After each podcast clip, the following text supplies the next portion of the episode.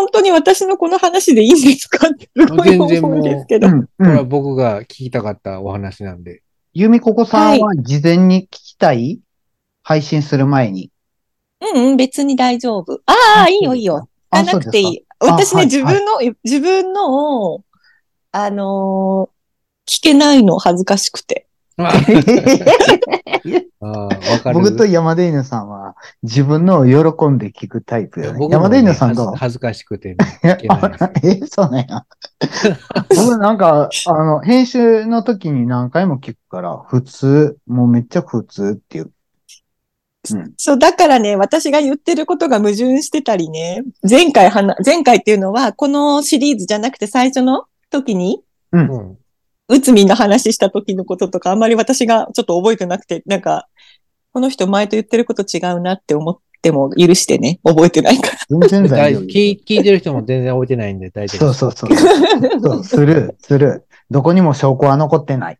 ない。あるけどない。そう。どうせ誰も聞かへんし。うん。はい。そうで、多分、まあ私話して、前回は話したけど、一応系列で、あのー途中で聞いてくださいね、聞きたい話。何をどこまで話したらいいんだろうってちょっと。あの、私はオープンだから何でも話せるんですけど、うんはいみんなが何を知りたいのかなっていうところ。何やろう。とりあえず始めましょうか。はい。よろしな感じ。で、はい、わかりました。こんな感じでやりましょうね。はい、わかりました。アラフィフ。自分探しの旅。皆さんこんばんは。山出犬です。水野です。ゆみここです。この番組はアラフィフおじさんの二人がゲストと一緒に人生を振り返ってちょっと反省しながら自分探しをする番組です。でした。す、す、です。でした。でした。油断してた。でした。ね本日も引き続き、由美ここさんゲストで来ていただきました。ありがとうございます。ありがとうございます。前回よろは、しく。うんと、うんと、玉川温泉に行って、気持ちがスッキリした。うん。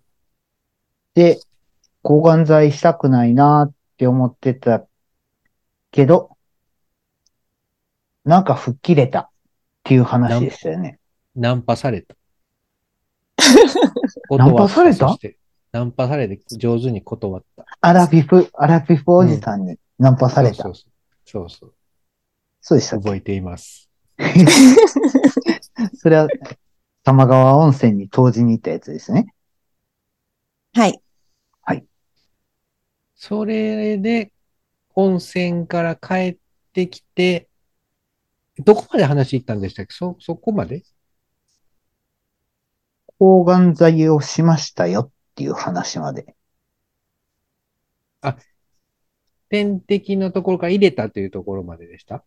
あ、8回終わったというところまで。あ、はい。でもね、ちょっと大事なこと、大事というか、言っといた方がいいこと言わない、言ってなかったなと思っ、思いました。あ、そのナンパされた人からもう一回連絡があったということですか？え、そうですかすごい。えどうやって連絡先交換せんかったんじゃなかったっけ？テレパシーで。おテレパシー。これは林それはないですうん うん、それはないよ。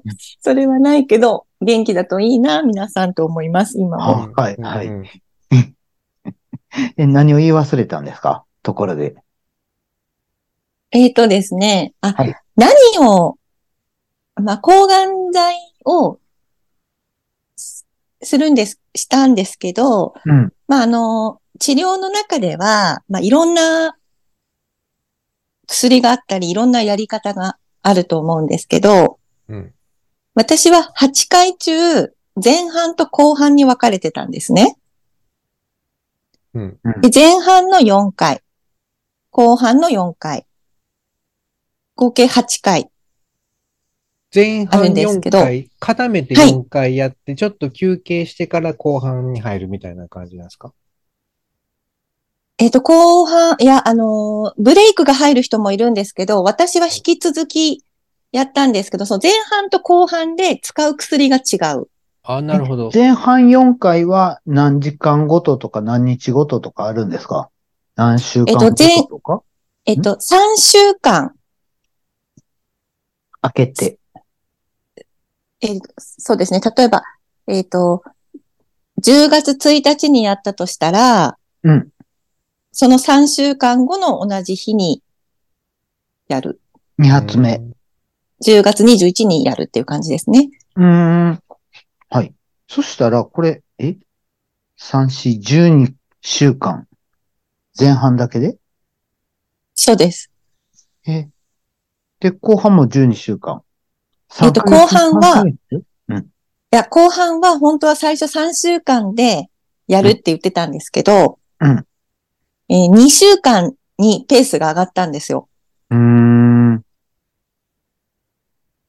で、あのーふ最初の3週間は、例えば、えー投与して、うんまず最初の週が一番まあ具合が悪い人が多いんですね。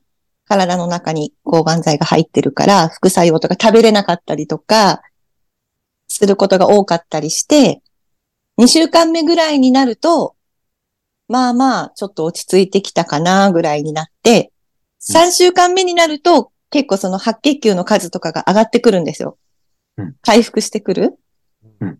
で、その抗がん剤を投与する前に、必ず血液検査をして、白血球の数がすごく少ないと、その治療ができないんです。その、例えば1回目終わったとしたら2回目の抗がん剤をすることができなくて1週間伸ばされてしまったりするんですね。うん。で、えっと、でなるべくその先生が言うには抗がん剤はスケジュール通りにできた方がいい。うん。から、できるだけその白血球の数も増えるようにうんしたいし、えー、風邪とかひかひいたりとかうん。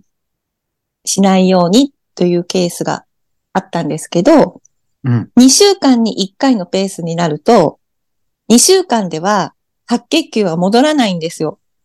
うん。そのまま自然の状態には。うん。なので、あの、白血球を爆上がりさせるっていう注射があるんですね。へえ。で、それはすごい、あの、強制的にというか骨髄になんかこう働くみたいな注射があって、はい。それを打つと、あの、歩けなくなる方もいるんですよ。もう腰がズドーンとこうんう、。なんていうんですかね、重みがあるというか。うん。で、あの、そう。で、その注射を打って2週間でなるべく間隔を早く、抗がん剤の投与を早くすると、うん。そのがん細胞が大きくなるというか、細胞分裂のスピードうん。にどんどんどんどんこう、拍車をかけるというか、先に、先に先にという、分裂をしないようにというふうに抑えていくっていう方法があるみたいで、2週間に1回の方が、その2、週間に1回の方が、大きくなるのを防げるメリットがあるそうです。だけど、患者さんの体にはすごく負担がかかる。もともとうん抗がん剤もしてるのに、うんさらにその注射をもうすするから、うん。あのー無理に無理を重ねるみたいな感じにはなるんですよね。うん。で、私はですね、あの、3週間のままで治療をしていたら、うん手術が1月になるって、なるかもしれないというふうに言われてたんですね。でも、手術に手術の話、今、今回初めて。はい出てき。ましたえっ、とですね。えっ、と、まあ、いろんなタイプがあると思うんですけど、こと乳がんに関して言えば、えー、抗がん、まだその、手術ができる状態のステージの場合うんは、抗がん剤を、まあ、手術の前にやるタイプと手術の後にやるタイプがあるんですけど、手術っていうのはその腫瘍を取るっていうことですか？手術で。そうです。そうでです。切除するっていうことがあるんですけど、あの、どんなに抗がん剤が効いて、例えば超音波とかで、もううエコーとかでも映らない。MRI とかでもその腫瘍の塊が消えたとしても、うん。外科的な手術をするところまでがセットなんです。うん。うん。なので、そういう、あの、腫瘍を見てるその抗がん剤を扱うセクションの先生たちは、手術するのが目標だからって、なんとかそこまでつなぐのが私たちの仕事だからっておっしゃるんですよ。うーん。なるほどな。で、私はその、抗がん剤したくないっていうふうに最初言って、思ってたので、うん。最初に手術をして、あのーえー、癌の手術って少し大きく切るんですよね。その腫瘍よりも。あうん転移がもししてた時に、そうです。よ、予防に取っとくみたいな。根っこの根っこが隣までいっとかわからんからっていうこと？そうです。で、それをいろいろ切り刻むんですよ。腫瘍の部分の取った肉体の部分を切り刻んで、うん。その端っこの断面とかに、まだ癌細胞と思われるものがあった場合は、あのー転移という、転移というか、まあ、取り切れてないというふうに判断をされて、抗がん剤を追加で行ったりとか、うん。放射線治療という手術の後に切除の後に、そうです。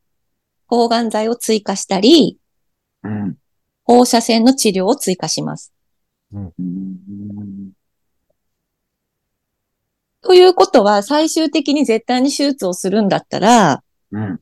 最初に取った方がいいのかなと思ったんですね、私。そしたら抗がん剤しなくてもいいという選択肢があるのかもしれないと思って。うん。あ、はいはいはいはいはい。で、最初に手術で取り切れるっていうタイプの人もいるんですけど、私、その乳がんの中でも一応サブタイプって呼ばれるものが4つあるんですね。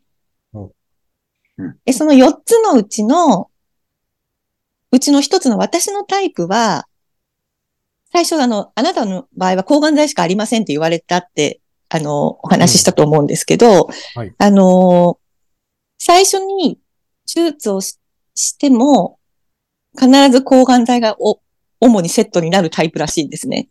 うんだから手術だけでは終わらない。で、あのー最初に手術してもいいけど、うん。多分、あんまり成績が良くないっていうふうに言われたんですよ。うん私の状態だったとしたら。それは進行度合いとか、腫瘍の大きさとか、そういうのを考えると、最、術前化学療法といって、最初に抗がん剤をした方がいいというふうに言われて、これはもうどの先生に聞いてもそう言われたので、私は最初にそれをしました。なるほど。で、どうしても1月に手術をしたくないっていう私の個人的な気持ちがあって、入院する、入院というかまあ、抗がん剤始めるときに、1月を外したときに手術をしたいって伝えてたんですね。それはなぜ1月を外したかったんですか？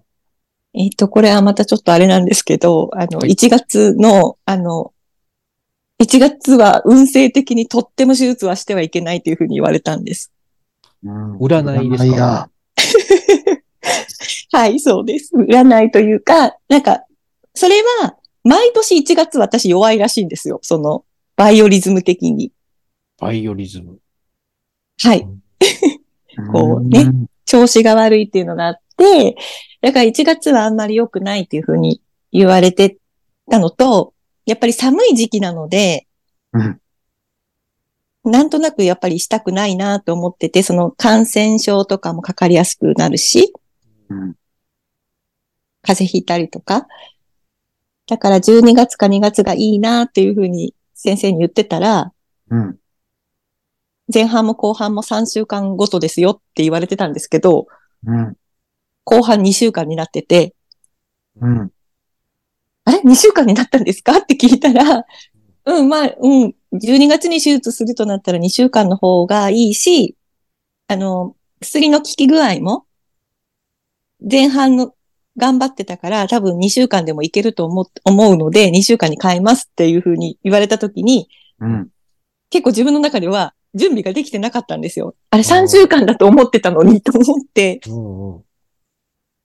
ちょっと、そ、あとはその、注射をする？っていうこともちょっと嫌だなと思ってたんですね。その、抗がん剤をするためにまたさらに注射をするんだっていうのが。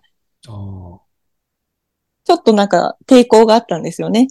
注射白嫌いだ血球をからうん。増やすやつ。爆上がりの注射？うんそう、爆上がりの注射あをーはいはいはい。しなければ2週間ではできないので、やるんですけど、うんその強い抗がん剤をするために爆上がりさせるってなんて体に鞭を打つんだろうと思って、うん。うんちょっと、嫌だ、嫌だ、嫌というか、うんかわいそうだな体って思ったんですね。あの、客観的に考えて。うん。でもなんか最近の研究とかの主流では結構それが多いらしくて、後半は、あのー、2週間に1回のペースでやるっていうことになりました。なるほどうんやっぱり2週間に1回だと体のしんどさとか全然違うんですか？全然違います。あの、回復して、し、かい、なんか体の調子がいい時がない。うん。ああ、もう、あのー一週間目は、うーみたいな感じで、二週間目はちょっと戻ってきたかなと思ったら、次の注射打つっていうこと？そうですね。若上がり注射打って、よし、上がっ、あ、結局上がったぞって言ったら、次の抗がん剤や。もうずーっと調子悪い感じ。ずっと調子悪くて、ちょっと、定かじゃないんですけど、おそ、えっ、とですね、抗がん剤は私、その2週間になってからは、前半の時は3日間入院して、抗がん剤を点滴するっていうものを選んだんですね。うん。なので、入院4回してるんですよ、前前半の時には。うん。でも後半は、えっ、と、通院、入院ではなくて、通院で、抗がん剤を投与する。え、もう一回もう一回、後、後半の2週間ごとの時？は、はい、そうです。日帰り？日帰りです。日帰りでするんですけど、うん。その、血液検査をさ、まずししなきゃいけない？で、白血球の数を調べる。うん。で、それで待ちますよね。うん。あの、血液検査が出て結果が出るまで、まあ、数時間待つんですけど、うん。数時間って結構長いですそうですね。ね。うん早く、早く、早くても2、3時間かかると思うんですね。うん。でも私、その病院で待つのが嫌なの、嫌だったので、私は前日に出していいっていうが、あの、病院だったのでうん、前日に出しに行ってました。そうすると待ち時間が減るので、なるほど。やってたんですけど、だからその3時間ぐらい待って、で、今度は抗がん剤 OK ですよってなったら、それを投与して、うん。それも、まあ2、3時間ぐらいうん。うん。抗がん剤って、うんと、点滴でポットンポットンやるんですか？点滴でポットンポットンです。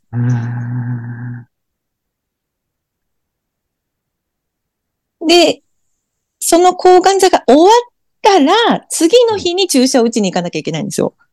え、えー何？一番しんどいじゃないですか、それ。次の日だったと思う。うん、次の日だったな。うん。あの、しんどい、しんどいですよね。それ、自分で通ってたんですか？じはい、自転車で通いました。ええ帰るとこ、けこえ、抗がん剤打った帰りも自転車で乗って帰ってたんですか？帰ってました。えーすごい。それ、それってさ、それってさ、病院の先生は、前半は3日間入院できたのに、後半の方がしんどいっていう配慮はない感じなんですか？別にしんどいしんどないとかじゃなくて、後半はもうスパルタやでみたいな感じになるんですか？どういうこと？えっとですね、えっとね、なぜ前半に入院してるかっていうと、うん。前半のうん治療に使った薬が、通院ではできない抗がん剤を選んだんです。ないので、やつ点、あの、そうなんです。で、私、あの、がん治療って標準治療って呼ばれる保険が適用になる薬剤があるんですけど、私は前半にその保険適用にならない薬を勧められたんですね。うん。でもそれは、あの、な、あの、えっとですね、乳がんには保険適用が認められてないけれども、うん。他のがん、例えば肺がんとかにはすごく使われてるメジャーな薬なんですよ。え。で、すごくそれは、あの、効果があるけれども、まあ、乳がんの標準治療の抗がん剤のリストにはないえうん。もの。だけど、すごくあの、私には向いてるんじゃないかっていうことになってうん。選んだんですけど、それを点滴するためには、うん。うん。あのー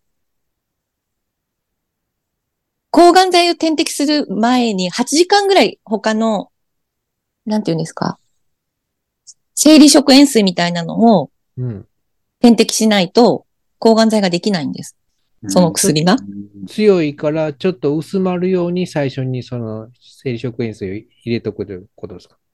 なんかすごく腎臓かどこかに負担がかかる薬で、それの腎臓に負担をかけないために、最初に生理食塩水を8時間ぐらい、どっぷり点滴する。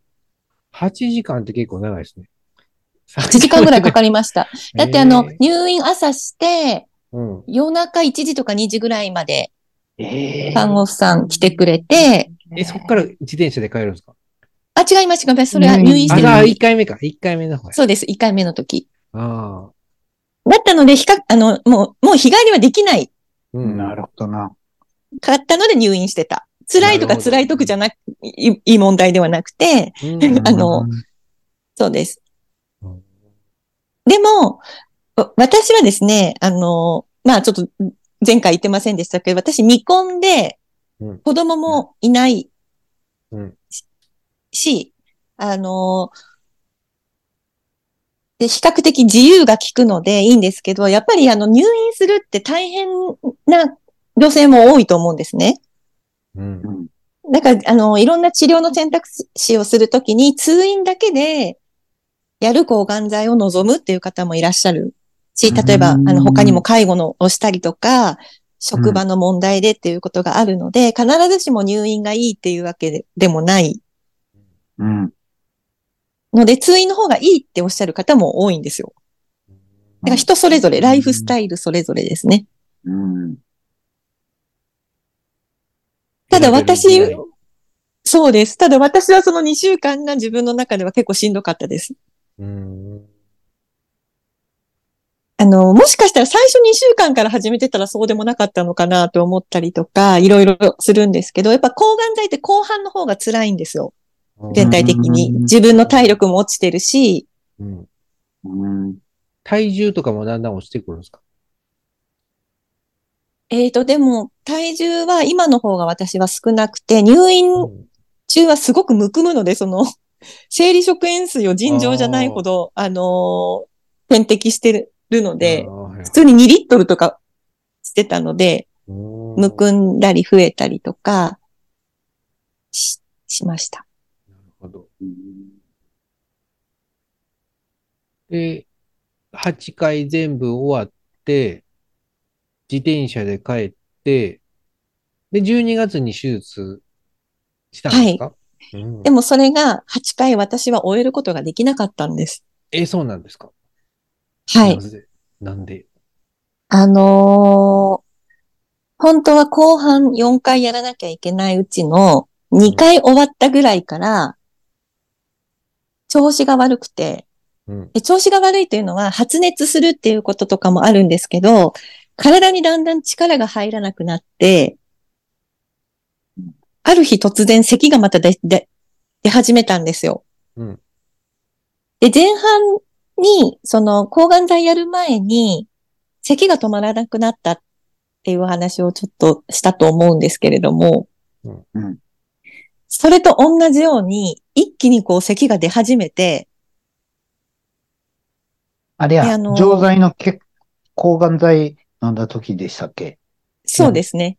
そうです、そうです。はいはいはいはい。で、それで苦しくてうん漢方の先生のとこにうん行き始めたんですけど、うん。後半も咳が出始めて、うん。でも前半の学びがあるから、これは早く手を打たなきゃいけないと思ったんですね。うん。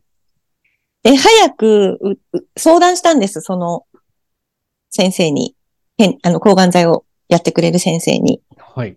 で、いろいろ見てくれたんですけど、当時、もう私が去年治療してるとこはコロナの真っ只中で、うん結構大変だったんですね。入院するにも毎回 PCR しなきゃいけないし、うん。うん。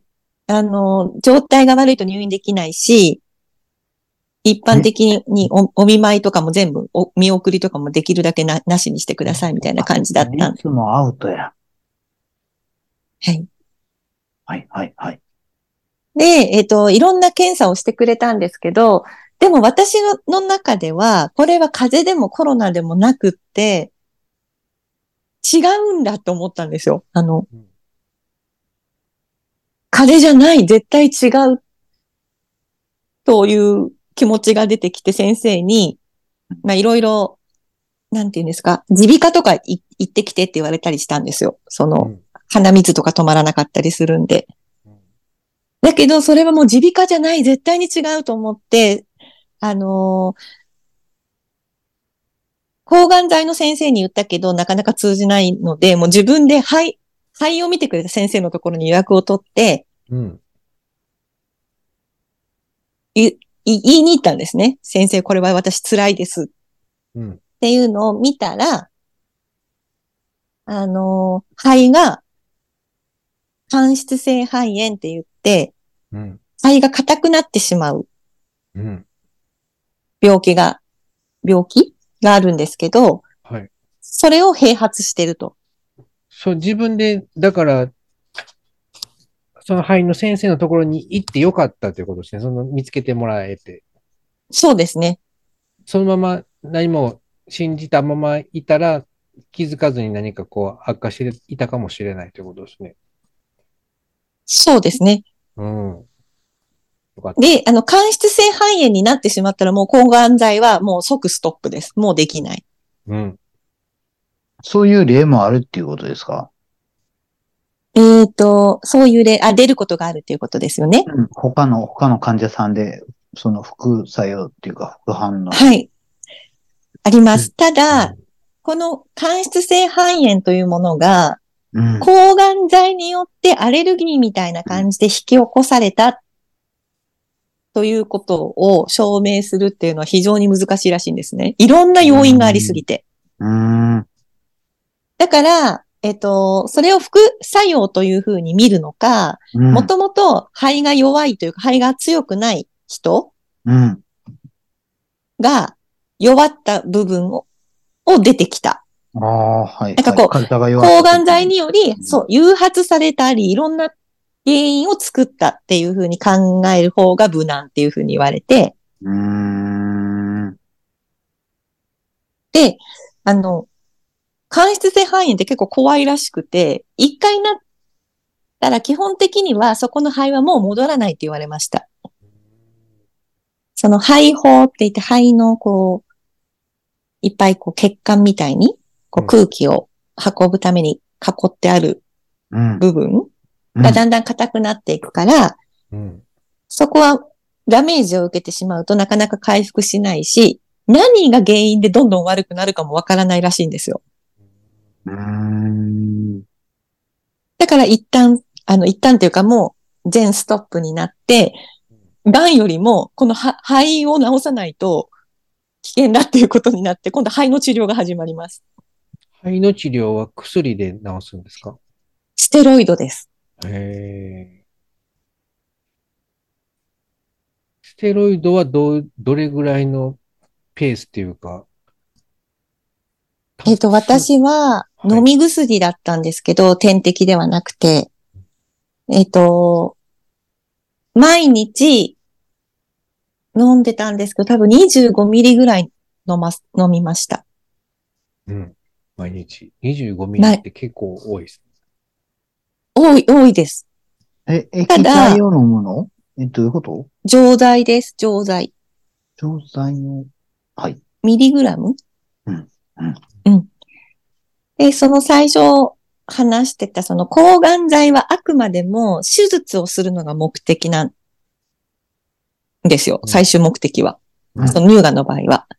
うんだから、抗がん剤をやめてでも手術をできるように体を回復させなければいけない。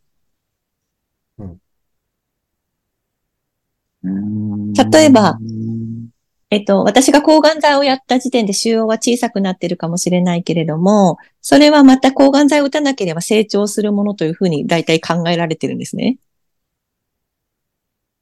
うん。一般的には。一般的には。はいで、理、理想は抗がん剤を8回終えて、3週間以内に手術をしたかったらしいんです。うん。それが一番なんかこう、体もやっと回復してきて、癌の細胞分裂も3週間以内か。はい、あの、はいはいこう、そんなしてないっていう状態にしな、ししたいんですけど、まずそれをするには全身麻酔をするんですね、手術の時に。うん。だけどその全身麻酔をするのに、肺はすごく重要な役割を果たすので、肺が回復しなければ手術はできない。うん。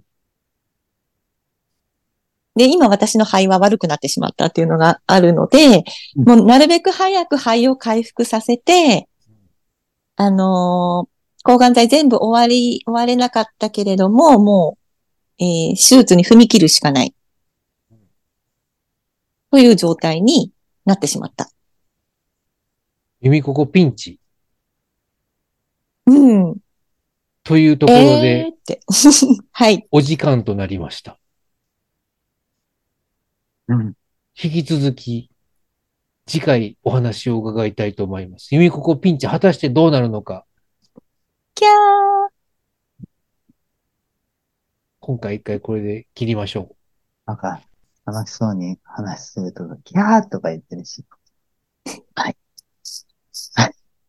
じゃあとりあえず、ここで切りましょうね。はい。番組でははい、皆様のご意見、ご感想などを募集してました。あと、こんなことを話してほしいなどありましたら、う。す、旧 Twitter、DM またはメールでお願いしてました。X、X でお願いしました。それでは皆様、すまたお会いしましょう。しました。す、さよなら。アラフィフ。自分探しの旅。終わりましょう。え？はい。さよなら。それなら、さよなら。どうですか順調ですね。うん。次、次で終わるかな。どうかな？ここから。これ聞いてて長い。こもうめん、めんどくせえと思うね。いやいやいや。作業 BGM として。大丈夫ですこの。ここのリスナーさんは結構ね、内容のない、僕らのみたいなおじさんの話でも普通に聞いてくれるんで、今回みたいなこう、内容のある話はちゃんと聞いてくれると思います。内容のある話は。確かに、確かに。ね。うん、うん。全身麻酔は、肺が重要やのに、肺が悪くなった由美子子さん、やばい感じ？僕が聞く限りやばそうですね。その、全身麻酔ができない。肺を治さないと全身麻酔できないけれども、肺、これ硬くなったのは治らないというピンチなんじゃないですか、これ。うんあとあれらしいです。よ。え、何？何？あの、肺と心臓ってやっぱ近いじゃないですか。だからセットなんだって。心配、心配、心心配。肺機能としてやっぱセットというか、そうそうそうう。んだから肺、まあ心臓も肺、まあみんな臓器は大事ですけど、うん。やっぱりこう、うん、なん、なんて言われたかな。そう、肺の調子悪くなると心臓も調子悪くなることが多いから、やっぱ何よりもこっちじゅ重要みたいな感じ言われました。うん。